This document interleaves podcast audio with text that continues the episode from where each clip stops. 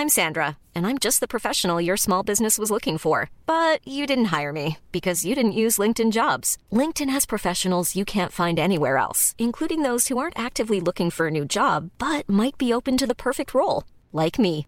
In a given month, over 70% of LinkedIn users don't visit other leading job sites. So if you're not looking on LinkedIn, you'll miss out on great candidates like Sandra. Start hiring professionals like a professional. Post your free job on linkedin.com/people today.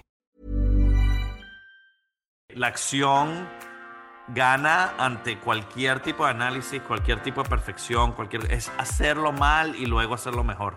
Y es mejorar continuamente y el proceso de mejora continua es lo que permite este, llegar al éxito. Bienvenido y bienvenida al podcast Coaching al Millón. En este podcast, César Quintero, emprendedor en serie y coach de negocios con una práctica que supera un millón de dólares al año, y mi persona, Víctor Hugo Manzanilla, también coach y emprendedor en serie, donde mi última empresa tiene una evaluación de 7.5 millones de dólares, te enseñamos no solo cómo convertirte en un gran coach, sino cómo construir un negocio de coaching exitoso. Nuestro deseo es que tú también lleves tu negocio de coaching al millón.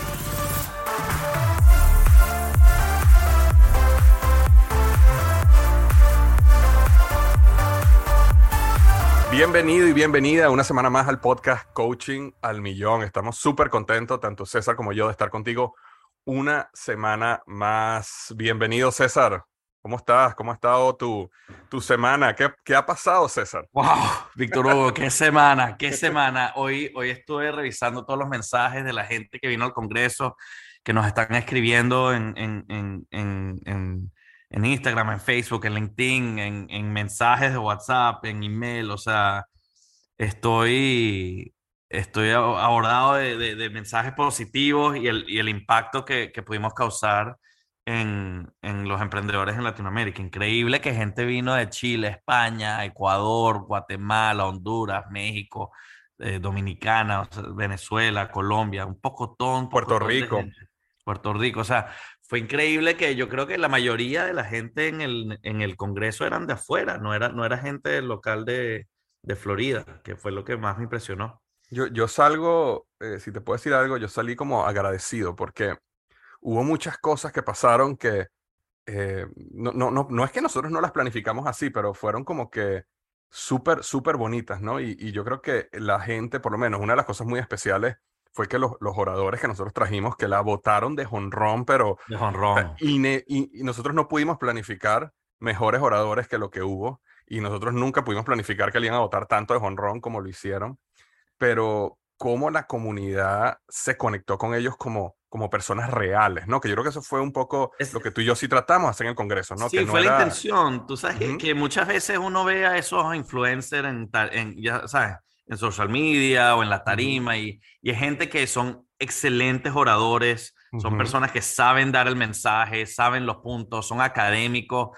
pero no son de verdad, ¿sabes? Entonces, Sí, a sí, mí- sí. yo creo que una de nuestras intenciones era tener a gente de carne y hueso y, y que no eran oradores profesionales. Lo que nosotros le pedimos a cada uno de nuestros oradores era, habla de tu experiencia, habla de lo bueno, de lo malo, comparte con, con, con el público las cosas que no, que normalmente no compartes con el resto de la gente. Y la verdad que se abrieron a esa vulnerabilidad y fue mágico, fue, fue poderosísimo, en donde todo el mundo en verdad tomó eh, aprendizajes increíbles, en donde no, no tenían que ver tanto con la teoría, sino con la práctica. Y, y había una, lo que más me gustó de todo es que entre los, entre los ocho oradores, creo que teníamos nueve oradores, todos tenían algo en común. Todos pasaban por exactamente ciertas cosas que es parte de nuestra filosofía de la ciencia detrás de la emprendeduría. O sea, todo el mundo pasaba por el mismo ciclo, tenían los mismos problemas, eh, tuvieron que, hacer los mismos eh, cambios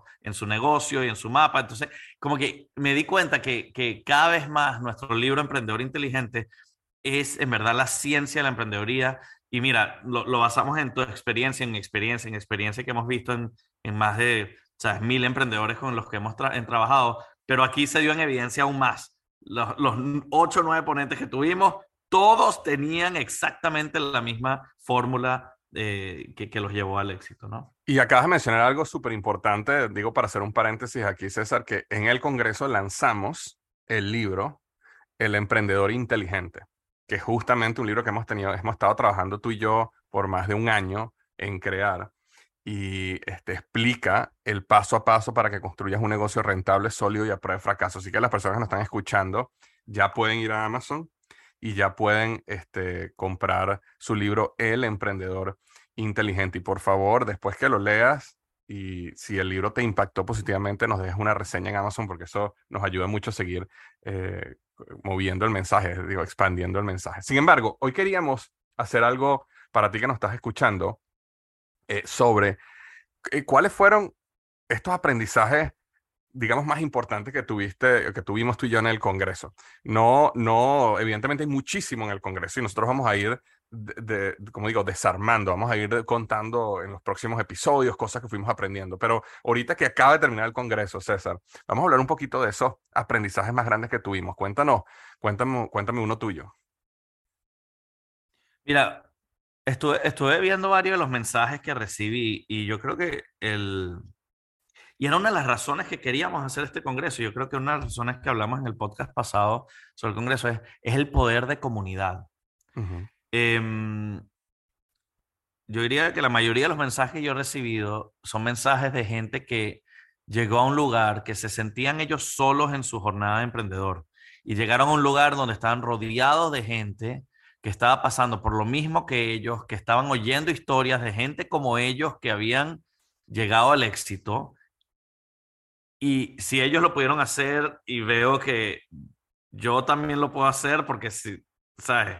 Y entonces el, no, no, es una cuestión de comparación, es una cuestión de, de, de, aspiración. Yo creo que parte del, del poder de comunidad es poder asociarse con gente que te eleve, eh, Osvaldo hablaba de algo que se llamaba coelevar. Y eso es yo creo que algo que, que no, no tomamos en cuenta muchas veces a nuestros alrededores, con quién nos estamos asociando, quiénes nos están criticando, juzgando, empujando hacia abajo y quiénes nos están elevando, motivando y empujando hacia arriba.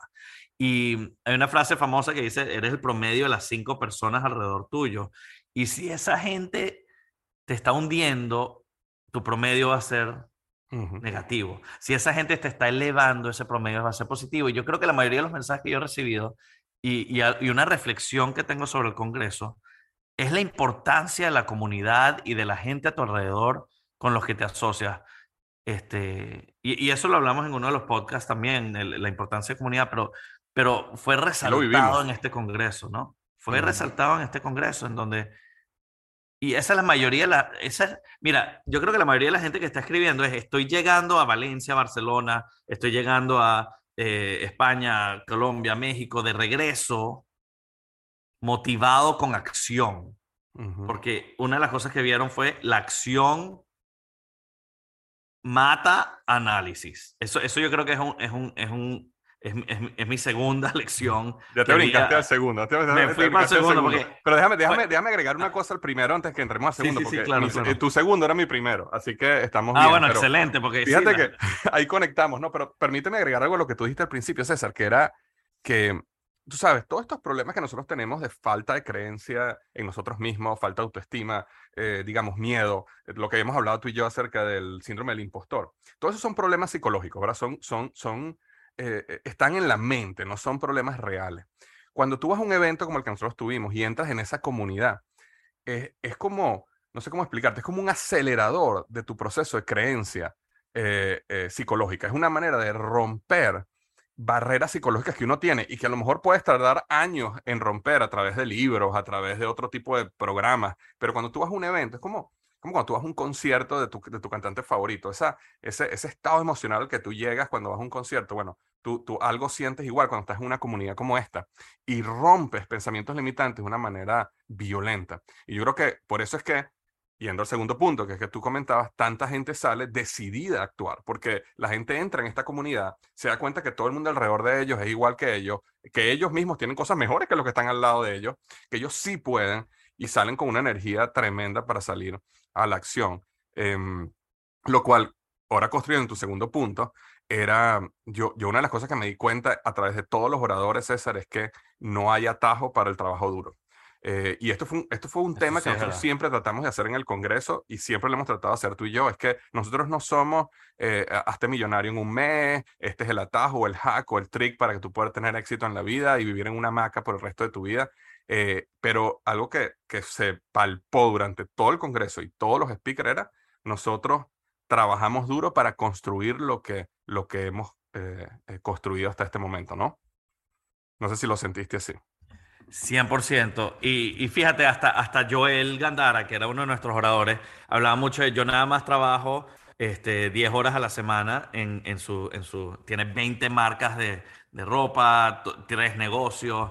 Y, y, claro, eso tú lo oyes y suena, wow, qué flojo, ¿verdad? Pero en realidad su historia, cuando entiendes la historia y todo lo que hizo para llegar a donde está ahorita, era puro trabajo, puro desde los 14 años sin parar, este, en donde él ahorita tiene, y, él hablaba mucho de la vida ideal y de la vida que él quiere tener, que él pudo llegar a un lugar, o sea, no hay atajo. Esto fue algo que él, ha, que él ha vivido por más de 30 años y por fin está en un lugar en donde ya puede empezar a vivir la vida que quiere vivir, que no, no es lo que es ideal para todo el mundo, pero es ideal para él. Entonces me, me, pareció interesante, sí, el, el concepto de de que la acción gana ante cualquier tipo de análisis, cualquier tipo de perfección, cualquier, es hacerlo mal y luego hacerlo mejor. Y es mejorar continuamente y el proceso de mejora continua es lo que nos, nos, permite este, eh, llegar, llegar al éxito. Porque yo creo que lo que sí vimos, fíjate, Pilar Guzmán también nos está hablando mucho de la acción en donde un lugar de comida que se cierra por completo, el 100% de, sus, de sus restaurantes cerraron, ¿verdad? Por COVID. Por COVID y tenía más de 150 empleados que tenía que, que... Y ella hizo una acción en donde empezó a llamar a todo el mundo que ella conocía para ver cómo podía ella dar empleo a la gente y consiguió un negocio nuevo en mitad de la pandemia y le fue buenísimo. O sea, increíble. Y, y uno dice, claro, si yo me pongo y me pongo a, ay, ¿qué voy a hacer ahora? Y me ahogo en mis penas y no sé qué hacer y no tomo acción, el resultado sería completamente distinto. Entonces la acción, prela, cualquier tipo, fíjate, Alex Kassab con, con el e-commerce, él ni siquiera sabía cómo hacer e-commerce cuando estaba empezando en, al final de los 90, y principio de los 2000, y él simplemente agarró y empezó a hacerlo. Y mientras más vendía, mientras más buscaba distintos productos, veía cuál funcionaba, cuál no funcionaba. Todo el mundo era sobre acción, sobre análisis. Es increíble, increíble. Sí, eh, y, y, una de las cosas que yo lo estaba comentando en, en mi, podcast, eh, César, era que una pregunta que nosotros tenemos que hacernos, las personas que nos están escuchando el podcast, es cuántas horas yo realmente le estoy dedicando a mi negocio, ¿no? Porque Evidentemente hay maneras de ser más eficiente, hay maneras de ser más productivo, pero al final, al final, al final hay una cuestión de horas que tiene conectada con el trabajo duro. Y yo a veces escucho este podcast siendo un podcast para coaches, ¿no? Y yo a veces escucho coaches que a lo mejor están frustrados porque, oye, no he podido conseguir los clientes que quiero, mi negocio de coaching no me, no me está sosteniendo como yo quisiera financieramente.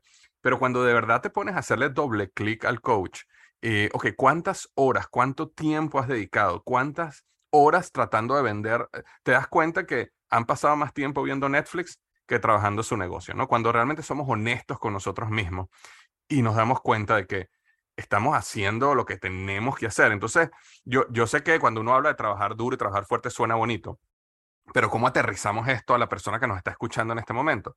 Es que tú, como emprendedor, como coach, hazte la pregunta, en la última semana, en las últimas dos semanas, cuántas horas yo le dediqué a conseguir nuevos clientes. No, no, a, no a mm, postear en las redes sociales, no a leer más libros de coaching, no a mm, cursos. Estoy hablando a construir tu negocio de coaching. ¿Cuántas horas saliste allá afuera a tocar puertas, a hablar con gente, a vender tu programa de coaching? Y yo creo que eso, eso es importante, que el, el enfoque en ese, como dice uno de nuestros coaches, este, José Paulino, ¿no? Él habla de la acción masiva enfocada, ¿no? Eh, y, tiene que ver justamente con esa actividad que te hace crecer tu negocio. ¿Cuántas horas le estás dedicando a esa actividad? Y yo creo que muchos nos vamos a sorprender de que aunque creemos que estamos trabajando duro, a veces no estamos trabajando tan duro en las cosas que son, que son este, importantes. Y, un tema, César, y, sé que te, aquí te voy a dar un tema que yo sé que te va a, te va a dar lengua suelta, digámoslo, porque sé que es un tema que a ti te apasiona, pero es algo que a mí me, me impactó mucho de todos estos oradores, que aparte del trabajo duro, eh, hubo un momento donde Pilar Guzmán, que las personas que no la conocen, tiene una compañía de empanadas, vende más de 2 millones de empanadas al año, este, estaba contando, le hicieron una pregunta y ella dice, mira, no sé si se han dado cuenta, pero las empanadas no son el propósito.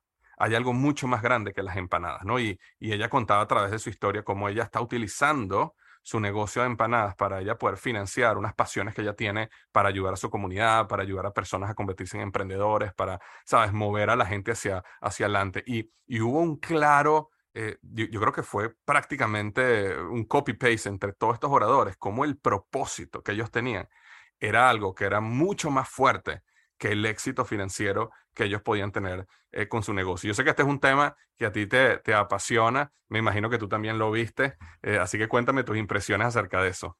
Sí, o sea, bueno, hay un podcast completo mío hablando del propósito, que tú estabas de vacaciones y me puse yo a hablar de mi tema favorito. así que si no lo has escuchado, mira, es uno de los mejores de todo el podcast que más se ha escuchado, así que ve, ve y escúchalo ahora. Pero... eh, Sabes que algo, algo, que hablamos mucho en el Congreso es, no solo, hay, una, hay una diferencia entre propósito y pasión. Y muchas veces la gente confunde las dos. Uno, uno no quiere hacer o, trabajar en su hobby porque entonces pierde esa esencia de hobby, pierde esa esencia de pasión. Entonces uno tiene que en verdad buscar un propósito, algo que es bueno y algo que pueda hacer dinero, ¿no? Entonces, este, todos los, todos los oradores, todos los speakers hablaron sobre cómo su propósito es esa llama que los llama a la acción y que los levanta todas las mañanas, porque todos sabemos que la emprendeduría es difícil, es difícil. Y cuando nos estamos viendo con estas situaciones difíciles, ¿qué es lo que nos motiva? ¿Qué es lo que nos llena de, energía para seguir andando? Es el propósito. Yo, yo ¿sabes que, que uno, uno de mis aprendizajes de este congreso no solo es el propósito dentro de la emprendeduría, pero un ejemplo específico de esto es, mira, Víctor Hugo, nosotros tenemos un equipo pequeño, nosotros somos un equipo de cinco, eh, nunca habíamos montado un congreso en nuestras vidas, ninguno de los cinco. Habíamos ido a congresos, tú y yo, y, como, varios como, oradores, ¿no? como, oradores, hemos ido como participantes, hemos ido en distintas capacidades, pero nunca como organizadores. Y mm, algo que me pareció increíble es que nosotros entendíamos qué era lo que queríamos lograr. Entendíamos a nuestro, a nuestro cliente ideal, entendíamos a la gente que iba a ir a nuestro congreso, entendíamos para qué lo queríamos hacer y por qué lo queríamos hacer. Y todo lo que hicimos alrededor de eso, muchísima acción, que era el punto uno, ¿verdad? Pero también muchísimo propósito. Le inyectamos corazón, le inyectamos este, y, atraímos a personas que tienen ese mismo corazón. Eso es lo que hace el propósito, que, que, que en, vez de, en vez de crear compradores, crea creadores, que, creedores, gente que quiere en la misma causa, que está alineada en pasión y en corazón. Y esos fueron nuestros oradores, nuestros, nuestros voluntarios, nuestros coaches, este, la gente que vino al Congreso. Tuvimos más de 300 personas que se aparecieron en este Congreso y el sentido de pertenencia y de propósito que había en estos dos días mágicos em, e, era más que un simple táctica de vamos a crear un, un, un, congreso. Y, y, la pasión y el, y, el, y el propósito que había dentro del equipo organizador, que nunca habíamos hecho un congreso y un equipo pequeño de cinco personas, logramos montar un congreso que ha recibido los mayores ratings que yo he visto en cualquier congreso, este, cinco estrellas de más de 100, 100 personas que han respondido al, a la, encuesta, un, un, Net Promoter Score de más de 90, que es, o sea, ni Apple tiene eso, Apple de 60 y pico, ¿no? Entonces, es una cosa que me llena de satisfacción ver que cuando el propósito en verdad cumple algo y sale bien, y no es porque todos los tecnicismos estaban bien, sino porque lo hicimos en un lugar de amor. Exactamente. El, el, el, y, y, por, y algo que pasó, conectando con lo que tú estás diciendo, César, es, es como el, eh, eh, por alguna razón, y yo no sé, no, no, sabría decirte de dónde vino, ¿no? Pero yo creo que a lo mejor hay una conexión, hay una energía que, es, que surge cuando tú partes del amor, ¿no? Eh, nuestros oradores también partieron de ahí, que era algo que nosotros O sea, cuando tú traes a un orador y le dices, mira, cuenta tu historia, tú no, tú no sabes realmente qué va a hablar él o ella, tú no le vas a revisar toda su presentación paso por paso, tú no puedes eh, decirle qué decir. Eh, pero sin embargo, esa, esa, esa partir del corazón se, se, trasladó también a nuestros oradores. Entonces, todo el evento tuvo como este espíritu, que, que es algo que tú y yo siempre hemos tenido y queremos transmitir, y yo creo que es otro de los aprendizajes que quiero transmitir en este episodio, es que el emprendimiento como tal, como fuerza que lleva a la humanidad a un mejor lugar, no es sobre lo que vemos allá afuera, que es los Lamborghinis, los aviones privados y irnos de fiesta a, una isla privada. Aunque en el emprendimiento puedes hacer muchísimo dinero y puedes tener un Lamborghini, puedes irte a una isla privada y puedes tener un avión. No, no, no, no son cosas, pero no es acerca de eso. Me explico, eso es una parte que puede ser que si alguna persona le interese y le apasiona lo pueda lograr, sino el emprendimiento es acerca de transformar, de mejorar a la humanidad, de servir y dar muchísimo más valor al cliente que lo que él se espera. El emprendimiento es justamente esa, esa emoción de agradecimiento que tú y yo sentimos con nuestro equipo, ¿no? Con, con Mary, con Cristina y con Carolina, y aparte con, con, con, con María Elisa y con Male que estuvieron ahí dándonos un apoyo adicional este, y ese agradecimiento de tener un equipo alrededor tuyo que trabaja las horas y da más de lo que se espera simplemente por tener una experiencia espectacular para los clientes. ¿Sabes? Eso es lo que es emprendimiento. Me explico, es, es, esa fuerza. Entonces, este, el, el, yo creo que haber vivido eso y haber visto que no somos tú y yo nada más los únicos locos que tenemos esta, esta pasión, digamos, no sé cómo llamarla, cuasi espiritual del poder de un emprendimiento, sino también que nuestros oradores tenían esa misma pasión, esa misma, esa, esas mismas ganas de, de agregar valor em, y, de, y, de, y, de, y de vivir el emprendimiento como esta fuerza. Fue algo súper especial. Y yo creo que cuando las personas, cuando las personas ven eh, ellos mismos su emprendimiento, tú que nos estás escuchando como coach, lo empiezas a ver como eso, cómo yo agrego valor, cómo yo creo un equipo, cómo yo empleo personas que, que gracias a mí van a poder llevar a sus hijos a la universidad, cómo yo veo mi, mi, emprendimiento como una fuerza para el bien. Yo creo que el, el, el, camino al éxito, digamos ya financiero y más metálico, viene de una manera muchísimo más poderosa. Bueno, y por eso yo soy tan apasionado por los coaches, porque el coach es el emprendedor con más impacto. Correcto. Porque como nosotros decimos siempre, el coach no se ve como un emprendedor. El coach se ve como alguien que es un experto, alguien que estudia, alguien que es analítico, alguien que ayuda, pero no, el, el coach es un emprendedor. Tú estás montando una empresa de coaching y tú eres el emprendedor que más afecta al resto de los emprendedores, porque sin ti, el emprendedor no puede ser sí mismo. No hay un deportista que no tenga un coach para ser el mejor deportista que pueda ser. Y tú como coach eres ese facilitador de cambio, ese factor de cambio y el catalizador que ayuda a los emprendedores a ser ese factor de cambio en el mundo. Entonces, e, e, eso es una de las cosas que más, más, más me ha... Y César, ¿no te, ¿no te, impactó, ¿no te impactó que todos los oradores hablaron de sus respectivos coaches? Sí. Increíble. Todos los oradores habían tenido coach, o un coach ejecutivo, o un coach de negocio, o un coach de vida, todos y absolutamente todos, lo cual eh, no, lo tenía pensado decir, pero me vino a la mente ahorita que tú mencionaste esto, era que eh, todos ellos decían, yo nunca pude llegar a donde, donde yo llegué si yo no hubiera tenido un coach. Esa parte sí me impactó, me impactó muchísimo. Todos, todos. Y, y, la realidad es que eh, también lo compartían como parte de su punto de inflexión. Ellos hablaban mucho de porque mi mentor me ayudó, mi coach me ayudó, porque cuando hice eso, y ¡pum! Eso fue una de las... Y eso es una de las cosas que nosotros tenemos que entender como coaches, que nosotros no estamos aquí vendiendo, estamos ayudando. Y nuestro valor es, nosotros damos el valor que necesitamos dar, especialmente si tienes una fórmula comprobada, si sabes lo que estás haciendo y puedes generar ese valor en tus clientes. No estamos vendiendo, estamos ayudando. Estamos dando nuestro valor para empoderar a esos emprendedores a ser mejores. 100%, 100%. Eh, bueno, la realidad es que eh, vamos a tener un congreso en el 2023, ¿verdad? Así que en algún momento hay que volverlo a hacer. Eh, y, las personas que nos están escuchando que no pudieron ir al congreso, o sea, apenas tengamos una fecha, por supuesto que se les informaremos, pero si hay algo que puedo decirte ahorita es que no puedes perderte el próximo congreso, no, no puede pasar porque la experiencia que la gente vivió ahí es una experiencia inolvidable, ¿no? algo interesante que, que hablamos mucho, que, que, mucha gente estaba pidiendo, era esa, esa, esa, parte de apertura a la comunidad. Si ya estamos todos aquí, ¿cómo seguimos en contacto? ¿Cómo seguimos en esta comunidad de apoyo? Y, y, y fue algo que, que, anunciamos también en el Congreso, el, el, la publicación de EGM Academy, ¿no? Entonces, donde, donde hay una comunidad de emprendedores y de coaches que nos podemos reunir y estar constantemente...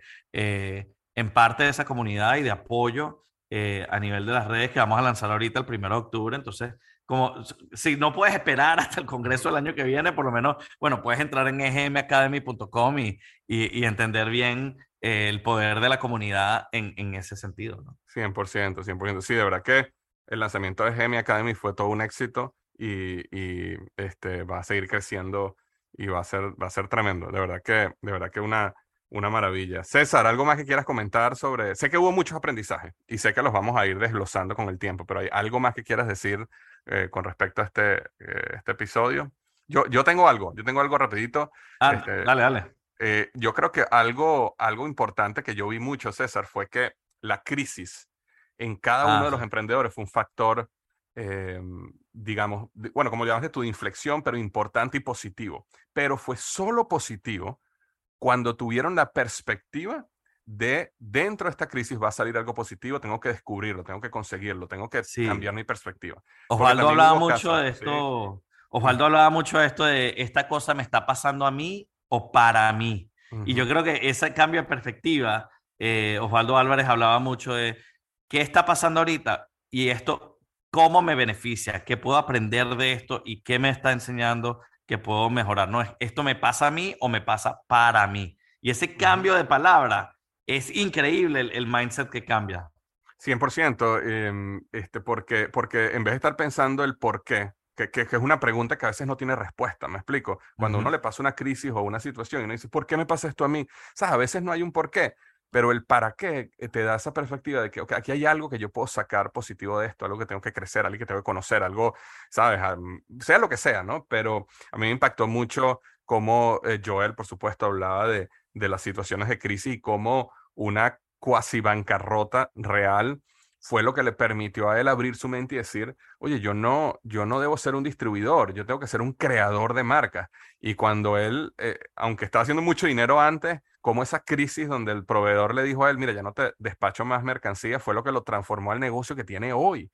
Este Pilar, cuando habló justamente el caso de COVID y cómo el equipo se reinventó para seguir. O sea, fue, fue algo magnífico y, y, yo sé que las personas están escuchando, muchas de las personas están escuchando pueden estar pasando ahorita por una crisis, por una situación, pero lo más importante es la perspectiva del para qué y no el por qué, porque de ahí es donde la mente empieza a buscar posibilidades. Y luego cuando uno mira atrás, uno dice, wow, fue en estos momentos de crisis donde yo realmente crecí, donde yo transformé mi negocio, donde yo realmente aprendí. Es una cosa, este, bueno, ¿qué te puedo decir? Uno de los grandes aprendizajes de este evento. Sí, una última cosa que, que, si tuviese que sacar algo, un aprendizaje grande del evento para mí, em, también es el poder de la vulnerabilidad. Yo creo que cuando estamos hablando no solo el propósito, porque uno tiene que tener esa llama interna de hacerlo, pero hacia el final, cuando estábamos hablando esa tarde, eh, Jennifer, eh, Ramón, hablando mucho de, mira, hay que crear procesos, hay que ser buen líder, hay que hacer todas estas cosas. Yo creo que todo eso tenía un factor de vulnerabilidad en donde uno dice, yo no lo sé todo. Yo no lo sé todo. Y hay un momento en donde eh, Jennifer hablaba mucho de lo que te llegó aquí no te llega ya, lo que, no te, lo, que te, lo que te sirvió hasta ahora no te sirve para después. Y yo creo que a veces como, como emprendedores, coaches, seres humanos, a veces no las creemos que las sabemos todas. ¿No? y, muchas veces como que yo no necesito eso, yo no, yo no tengo que seguir estudiando, yo no tengo que seguir buscando cómo mejorar y, y yo creo que muchas veces esa vulnerabilidad de entender cuándo necesito ayuda y pedir esa ayuda fue algo que vi también a través de todos los oradores, en que no hay gente que se queda estancada diciendo yo solo tengo la respuesta. Fíjate como todo el mundo hablaba o de su equipo o hablaba de, de sus coaches, sus mentores, hablaban de este, de, situaciones de, sus comunidades, en donde tenían gente que podían pedir ayuda. Y no era solo la gente, sino que ellos tenían la capacidad de pedir ayuda, porque muchos de nosotros no pedimos ayuda. Muchos de nosotros tenemos el ego tan grande que decimos, bueno, no, tal vez O, o, el ego muy chiquito y decimos, no, no me merezco la ayuda, ¿verdad? Entonces, puede ser de todos los momentos, pero, pero yo creo que es una de las cosas que a veces, que, es otro factor que vi a través de todas las ponencias, que era sobre, sobre esa vulnerabilidad, el entender que no, no somos perfectos y que siempre tenemos que estar buscando mejorar y pedir ayuda. La realidad, hermano, es que tuvimos un congreso impresionante eh, y bueno, queríamos traerte un pedacito de lo que aprendimos en ese congreso.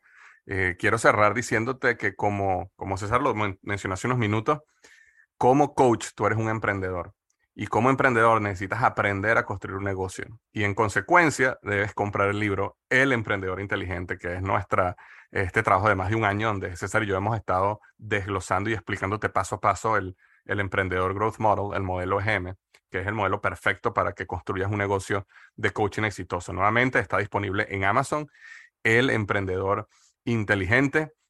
Y nos vemos como siempre la semana que viene. Un abrazo, César.